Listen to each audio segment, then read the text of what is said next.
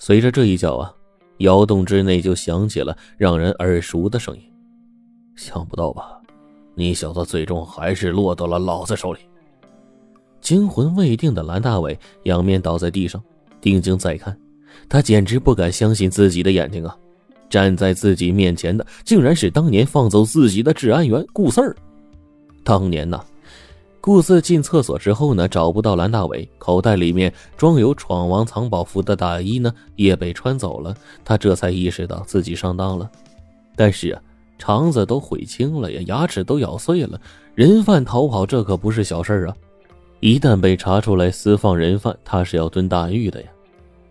顾四害怕受牢狱之苦，给派出所来了一个不告而别，远走他乡，和蓝大伟一样，在外面东躲西藏了三年，才潜回故乡。到家之后呢，一看妻子跟别人跑了，房子也被妻子卖了，顾四连一个临时藏身的地方也难找，走投无路的他，就来到了蛤蟆湾，打算找一处祭祀窟呢，躲上几天。看一看风声，再做打算。正所谓冤家路窄，这一带的山脚下、土岗上的祭祀窟那是比比皆是。可是顾四儿啊，偏偏选中了蓝大伟住的这个。他入夜之后就走进了洞窟，打开手电一照，里面竟然睡着一个人。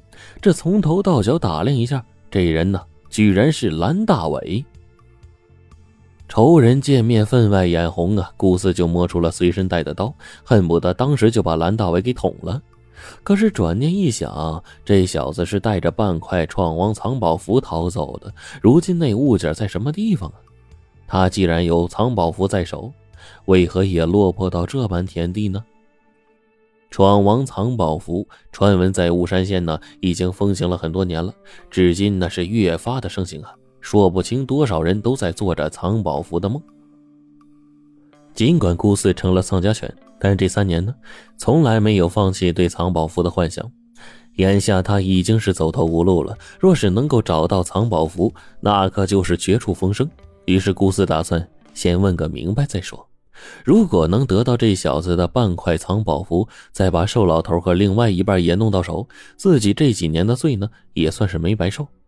如果这小子所谓的藏宝符只是一个骗局，再弄死他也不迟。顾四怕蓝大伟醒来之后呢不好对付，就用刀啊割断了蓝大伟的挂包带子，蹑手蹑脚的去捆住他的双手。蓝大伟呢缩作一团，侧身睡着，两个手因为寒冷握在一起。顾四呢先用带子套住他的双手，然后呢突然发力捆绑。那个时候啊。睡梦中的蓝大伟还以为是警察给他戴手铐呢。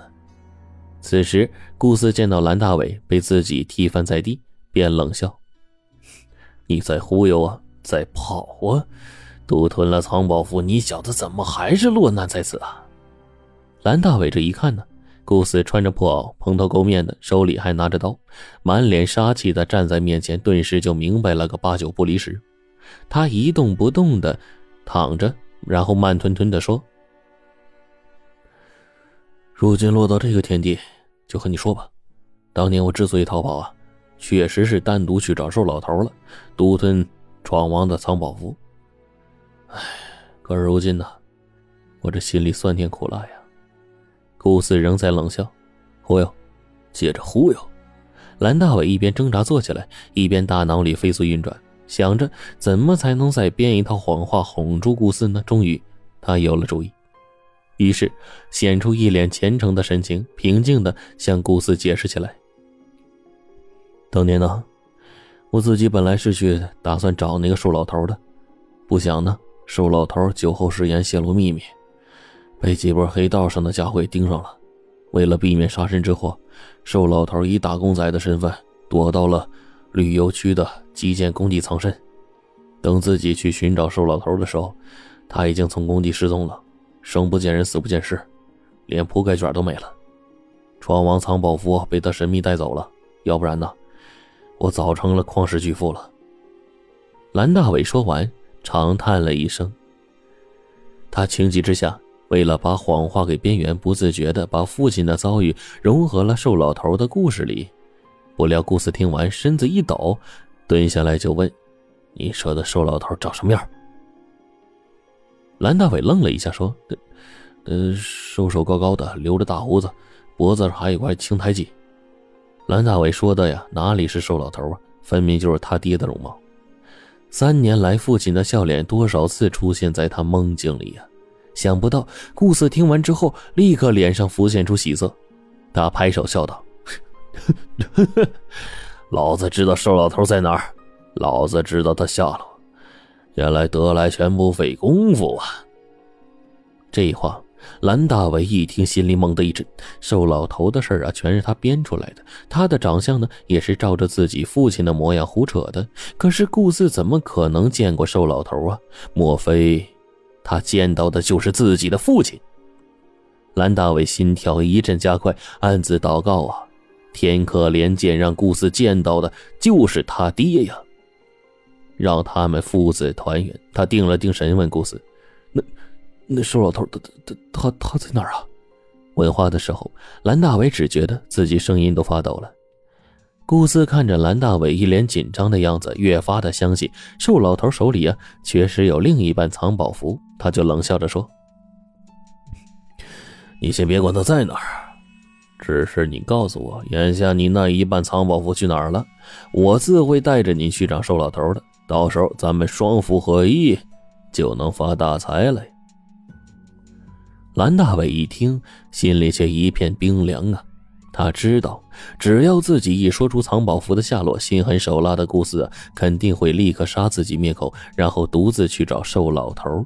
父亲的下落刚有了眉目，在这个关键时刻，自己可不能死啊！怎么办呢？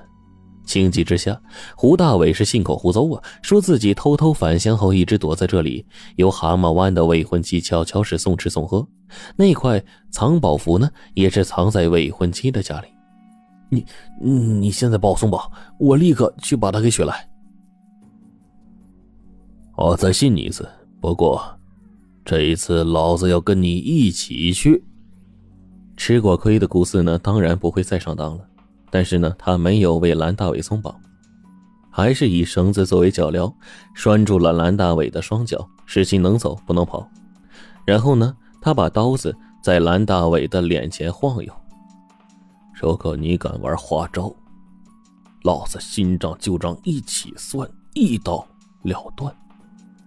蓝大伟别无选择，只好答应他的要求。顾四收起手电，用刀子压着蓝大伟向村子里走去。三四里的乡间小路，蓝大伟心里的小鼓也一直敲了三四里。村里面唯一可以求助的就是萍水相逢的小翠哥哥。进村之后呢，他直接去敲了他家的门。可是进了他家该怎么办呢？对了，进门后我突然回身反抗，那个时候身强力壮的小翠哥肯定会出手相助的。如意算盘拨着拨着，就到了小翠的家门口。蓝大伟回身让顾四松绑，顾四冷笑着说出一句话，这一句话当时就断了蓝大伟死里逃生的路。我不会上你的当。如果一同进了你未婚妻的家，我独狼是斗不过秦虎的。蓝大伟就试着问：“那你说怎么办？”顾四恶狠狠地说：“你自己进去，老子就在门外等着。”蓝大伟一听，差点没笑出了声啊！自己进去之后，先让小翠家人给自己松绑，然后一不做二不休，与小翠家人一道翻身出门，共同对付着顾四儿。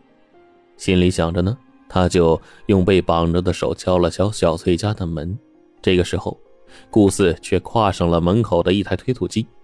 那推土机啊，是小翠的哥哥傍晚从工地开回来的。为了寻找小翠，匆忙连钥匙都没拔，就在自己家门口停着。